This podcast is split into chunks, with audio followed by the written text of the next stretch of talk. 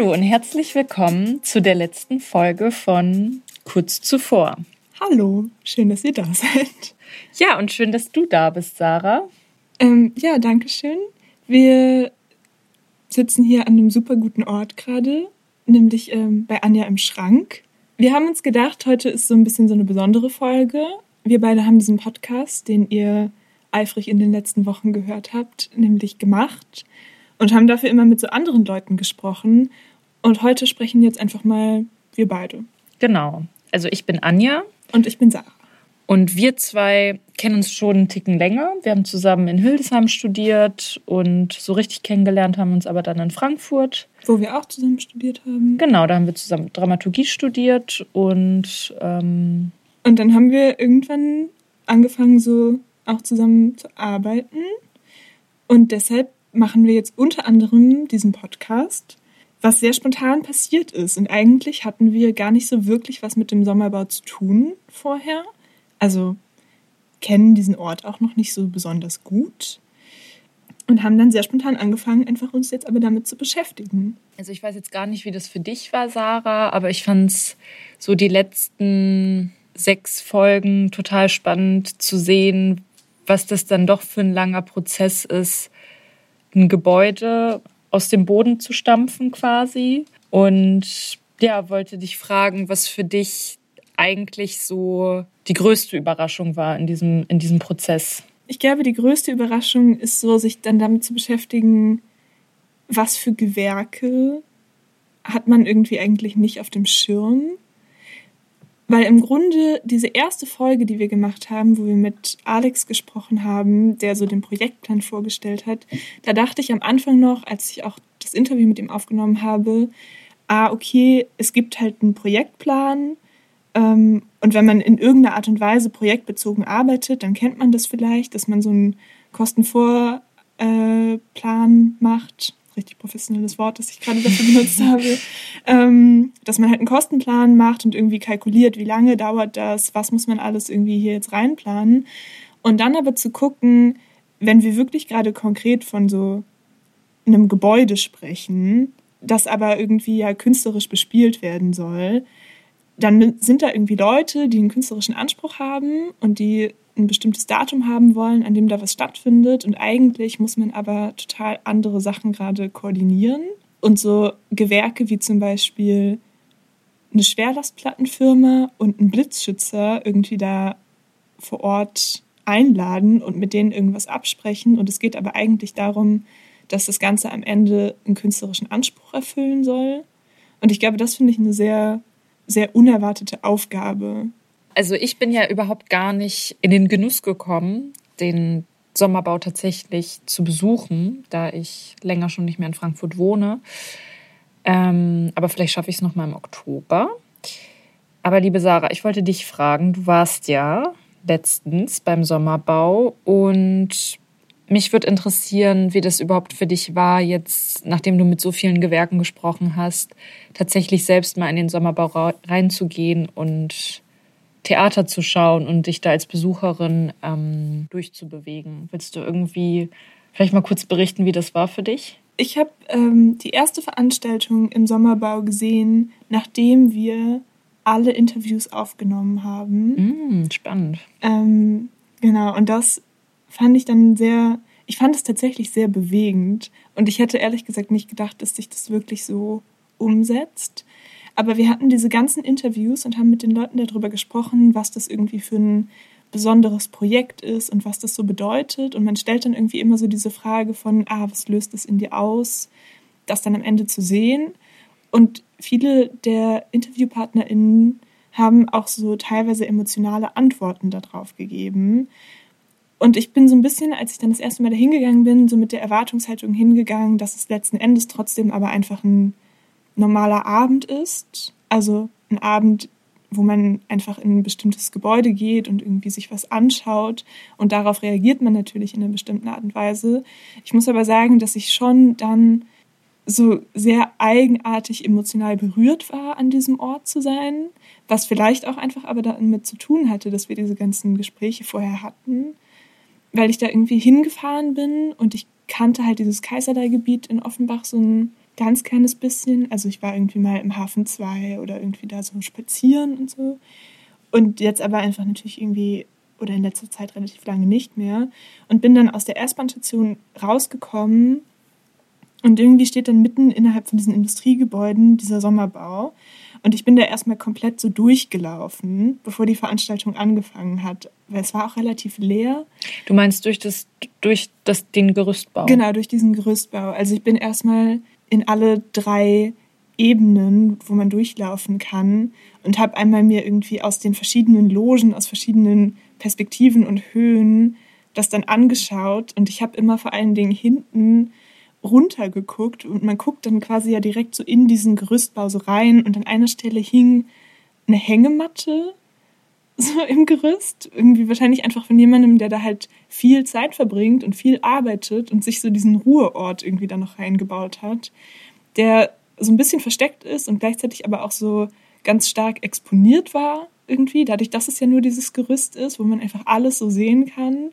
Und ich fand es, ich fand es irgendwie extrem charmant. Ich fand es einfach charmant. Und dann auch so zu gucken, an welcher Stelle klingt es irgendwie anders. Also zum Beispiel irgendwie im dritten Rang, wenn man direkt rechts irgendwie dann da steht, da war so ein DJ-Pult an dem Abend, weil das halt so diese Club Night war, die im Sommerbau stattgefunden hat. Da ist der Bass ganz anders, als wenn man dann im zweiten Rang ist und so.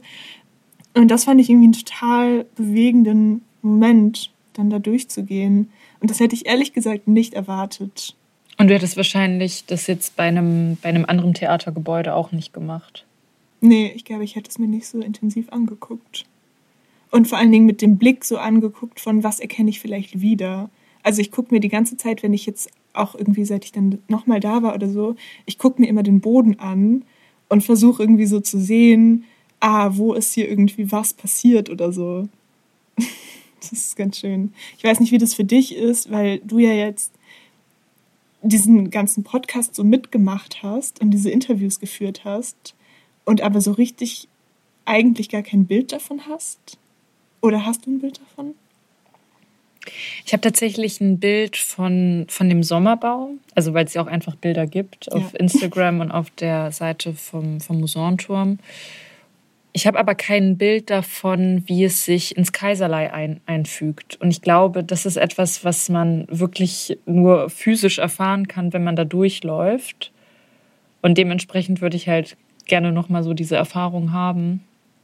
Und vor allem auch gerne sehen, wie die Menschen darauf reagieren, weil es wurde in der Presse ja tatsächlich, tatsächlich schon so besprochen, dass es so wie so ein Theater der Zukunft ist.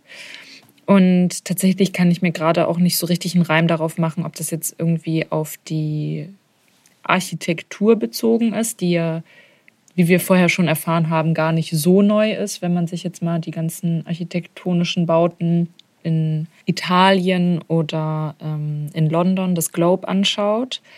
Ähm, oder ob es einfach so von der Idee, ähm, viele Menschen zusammenzubringen, damit die Dinge verhandeln, es gab ja auch die Demokratieversammlung. Mhm. Warst du bei einer der Demokratieversammlungen? Ja, ich war bei der Versammlung, wo es um Safer Spaces ging. Mhm. Ähm, und das war ein sehr, sehr spannender Abend, aus dem ich vor allen Dingen mitgenommen habe. Also es war ja so eine Art von Podiumsdiskussion, wo sehr viele coole Leute eingeladen waren, die viel diskutiert haben, ob es überhaupt so eine Art Safe Space an sich geben kann. Und das war so ein bisschen allgemein bezogen natürlich auf so einmal so vielleicht Theater als Ort, aber andererseits auch natürlich auf so die Stadt, die Stadt Offenbach in dem Fall zum Beispiel konkret oder die Stadt Frankfurt, aber auch einfach auf so die Frage von, gibt es einen Safe Space im öffentlichen Raum? Und das finde ich schon irgendwie sehr wichtig oder sehr spannend, weil dann viele gesagt haben, naja, es gibt eigentlich nur, wenn, dann überhaupt nur so etwas wie einen safer Space, also einen Ort, den man etwas sicherer machen kann, aber so ein wirklicher Safe Space ist so eigentlich eine sehr utopische Vorstellung und kann in dem Sinne erstmal nicht eintreten äh, oder für viele Menschen nicht eintreten. Und das finde ich schon spannend, dann gerade an diesem Ort so zu diskutieren, der eben als dieses als dieser utopische Ort rezipiert wird oder auch diskutiert wird in der Presse und als dieses so das Theater der Zukunft im Sinne von das hier ist ein sicherer Ort, wo wir zusammenkommen und Theater machen können. Und ich habe so ein bisschen das Gefühl, also bin jetzt einfach auch in so meinem ganzen theaterwissenschaftlichen Studium nie besonders firm gewesen in Bezug auf so Architektur und Raumtheorie. Deshalb, also möchte ich mich da jetzt auch nicht aus dem Fenster lehnen. ähm, aber so irgendwie zu sagen, die Art und Weise, wie ein Raum gestaltet ist, ist ja ganz essentiell irgendwie damit zusammenhängt mit der Frage von, wer hat hier irgendwie gerade eine Art von Aushandlungsposition, wer ist hier irgendwie in der Machtposition. Und das ist ja eh was, was wir einfach diskutieren, wenn es darum geht, wie sieht das Theater in der Zukunft vielleicht noch aus oder was für ein Theater brauchen wir überhaupt. Das Wir ist ja auch so irgendwie so ein bisschen diffus an der Stelle. Ich glaube, so wir in dem Moment erstmal als theaterrezipierende Menschen oder Menschen, die Theater machen ähm, und die aber auch da eventuell ja hingehen. Das heißt, es gibt erstmal wie so diesen Ort, wo in der Vorstellung Leute zusammenkommen und sich künstlerisch austauschen und dass dieser Ort oder die Art und Weise, wie Theaterbühnen aktuell ganz viel strukturiert und aufgebaut sind, dann halt trotzdem in so Machtverhältnissen fest eingeschrieben sind, wo es immer irgendwie darum geht, Leute auszugrenzen und die überhaupt auf die Art und Weise jetzt nur funktionieren, wie sie funktionieren, weil Leute ausgegrenzt werden, dass man das hinterfragt und dass da auch ganz essentiell ist zu hinterfragen, wie sollte dieser Ort denn dann vielleicht aussehen, das finde ich schon sehr spannend und ich glaube, das ist vielleicht so was, was man damit halt versuchen kann. Und das kann ja architektonisch so ein Zurückgreifen auf eben so bekannte Weisen sein, die es schon gibt und so Bauweisen, die aber dann halt zum Beispiel sowas bedeuten wie, okay, wie garantiert man irgendwie, dass die Leute dann zum Beispiel in einer Pandemiesituation gesundheitlich so geschützt sind, dass man sich trotzdem versammelt. Aber meinst du nicht, dass sich das Theater der Zukunft hier auch ganz klar eben auf die, auf die Pandemie bezieht? Ja, wahrscheinlich. Also, dass so andere Machtstrukturen überhaupt gar nicht wirklich hinterfragt werden? Also, weil es ist ja auch die Frage, wer darf diesen Ort betreten? Aber jetzt so ganz unabhängig von, ähm, von den Machtstrukturen, wie hat denn das Gebäude ästhetisch auf dich gewirkt? Also hattest du das Gefühl, dass es was äh, sehr anderes war? Ich hatte das Gefühl, dass ich da so sehr voreingenommen war nach unseren Interviews. Ich glaube vor allen Dingen auch nach dem Interview ähm, mit den beiden Menschen, die die Prüfstatik gemacht haben, die ja zum Beispiel erzählt haben, dass das total viel verwendet wird auch beim Messebau und so einfach für so kurzzeitige Freilichtbühnen, dass einfach so Gerüstbau dann irgendwie so eine Sache ist, was man so super easy oder vergleichsweise einfach irgendwo hinstellen, abbauen, weiterverwenden kann. Das ist ja auch eine wichtige Frage, die wir irgendwie viel gestellt haben. Wir haben, glaube ich, alle InterviewpartnerInnen gefragt, wie nachhaltig ein Projekt in dieser Größenordnung ist. Und da geht es ganz viel darum, irgendwie so sind das nachhaltige Baumaterialien, die man dann nochmal benutzt. Und dann denke ich erstmal, ist vielleicht dieses Bauwerk an sich überhaupt nicht so herausragend. Es wird wahrscheinlich aber einfach so besonders in diesem ganzen Diskurs, den wir vorab jetzt darum hatten und der für uns beide zum Beispiel ganz konkret so groß geworden ist, weil wir diese Interviews geführt haben. Ja, lustigerweise treffen wir uns ja heute am, ich glaube, es ist der weltweite Klimastreik. Ja. Oder auf jeden Fall der deutschlandweite Klimastreik. Wie siehst du denn das, ähm, den Sommerbau in Bezug auf Nachhaltigkeit? Hast du das Gefühl, wir sollten vielleicht mehr Freilichtbühnen haben, die wir mobil nutzen können, dass wir sozusagen die Flächen dann auch wieder für andere Sachen freigeben können? Oder bedeutet Nachhaltigkeit für dich, es ist schon gut, wenn, wenn da ein Gebäude steht, das sozusagen auch Jahrzehnte überstehen kann und sich etablieren kann. Mhm. Sozial, kulturell, aber auch einfach, ja. Ich glaube, da ist es bestimmt spannend, auch nochmal sich auszutauschen mit Leuten, die so, ähm, die sehr viel Ahnung haben von Zukunftsforschung und eben vor allen Dingen auch von so Bauprozessen. ich habe das Gefühl, an sich ist es aber erstmal ja eine total clevere Idee zu sagen, man schafft einen Ort, der am Ende so ganz runtergebrochen keinen Müll hinterlässt oder ein Gebäude, das irgendwie jetzt nicht statisch da steht, an dem dann eventuell was kaputt geht, dann muss das total aufwendig saniert werden oder so, ähm, sondern ein Gebäude, was irgendwie ganz klar für die Zwecke, die man da drin verfolgen möchte, auf und abgebaut werden kann und was dementsprechend aber auch immer weiter adaptiert werden kann. Also man könnte jetzt diesen Sommerbau auseinandernehmen und dann könnte man im nächsten Sommer, wenn es wieder warm ist und man wieder Open Air ganz viel veranstalten möchte, eine Upgrade-Version davon machen. Aber im Kaiserlei, weil es ist ja die Frage, ob das Kaiserlei dann sozusagen frei ist für die Freilichtbühne oder ob da nicht dann mittlerweile irgendwie ein Bürogebäude steht. Wahrscheinlich steht dann da ein Gebo Bürogebäude, oder? Ja, vermutlich auch in dem in einem ähnlichen Stil. Also nicht mhm. als Gerüst, sondern ähm, von der Form her als Hexagon. Ja, und ich meine, das ist natürlich was, was jetzt irgendwie die Stadt so plant. Und vielleicht ist es aber ja auch spannend zu sagen, es gibt einfach diese Theaterbühne, die ihren Ort immer wechselt die einfach immer woanders auftauchen kann. Das ist auch nicht das bahnbrechendste, neueste Konzept, glaube ich. Aber nee, so das erinnert schon so ein bisschen auch so an Zirkus, ne? Ja. ja, oder irgendwie so mobile Bühnen. Das machen, glaube ich, viele kleinere Kompanien gerade auch oder so, dass man einfach sowas, dass man halt eine bestimmte Produktion hat, die man aber ja überall spielen kann und dadurch einfach erstmal die Sachen, an denen man arbeitet, so weitergehend zugänglich macht oder mehr Leuten zugänglich macht, weil man einfach sagt, okay, der Aufführungsort ist nicht mehr so statisch. Mhm. Das ist an sich ja schon erstmal ein nachhaltiger Gedanke.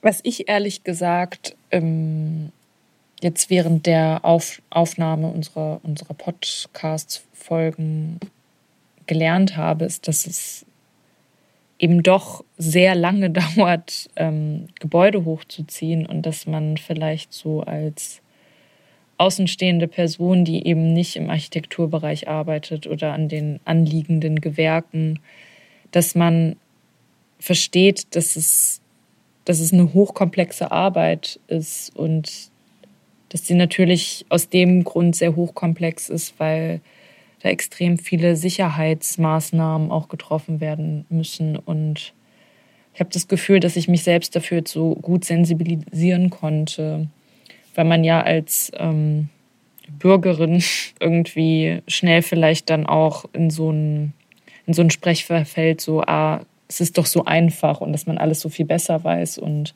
nachdem ich mich jetzt damit etwas auseinandergesetzt habe und tatsächlich jetzt so die kleinteiligen Schritte der einzelnen Gewerke mitbekommen habe, verstehe ich, dass es halt eben auch lange dauert und dass Dinge eben nicht so einfach hochzuziehen sind, obwohl es ja in dem Fall tatsächlich auch einfach sehr schnell gegangen ist. Genau, und das haben aber ja alle immer betont, es ist so schnell gegangen, weil einfach viele Leute ein Interesse daran hatten, dass das gerade umgesetzt wird und sich da reingehangen haben in das Projekt. Und das ist immer sehr gut, wenn man da, glaube ich, sowas findet, wo so eine Kollaboration halt einfach stattfindet.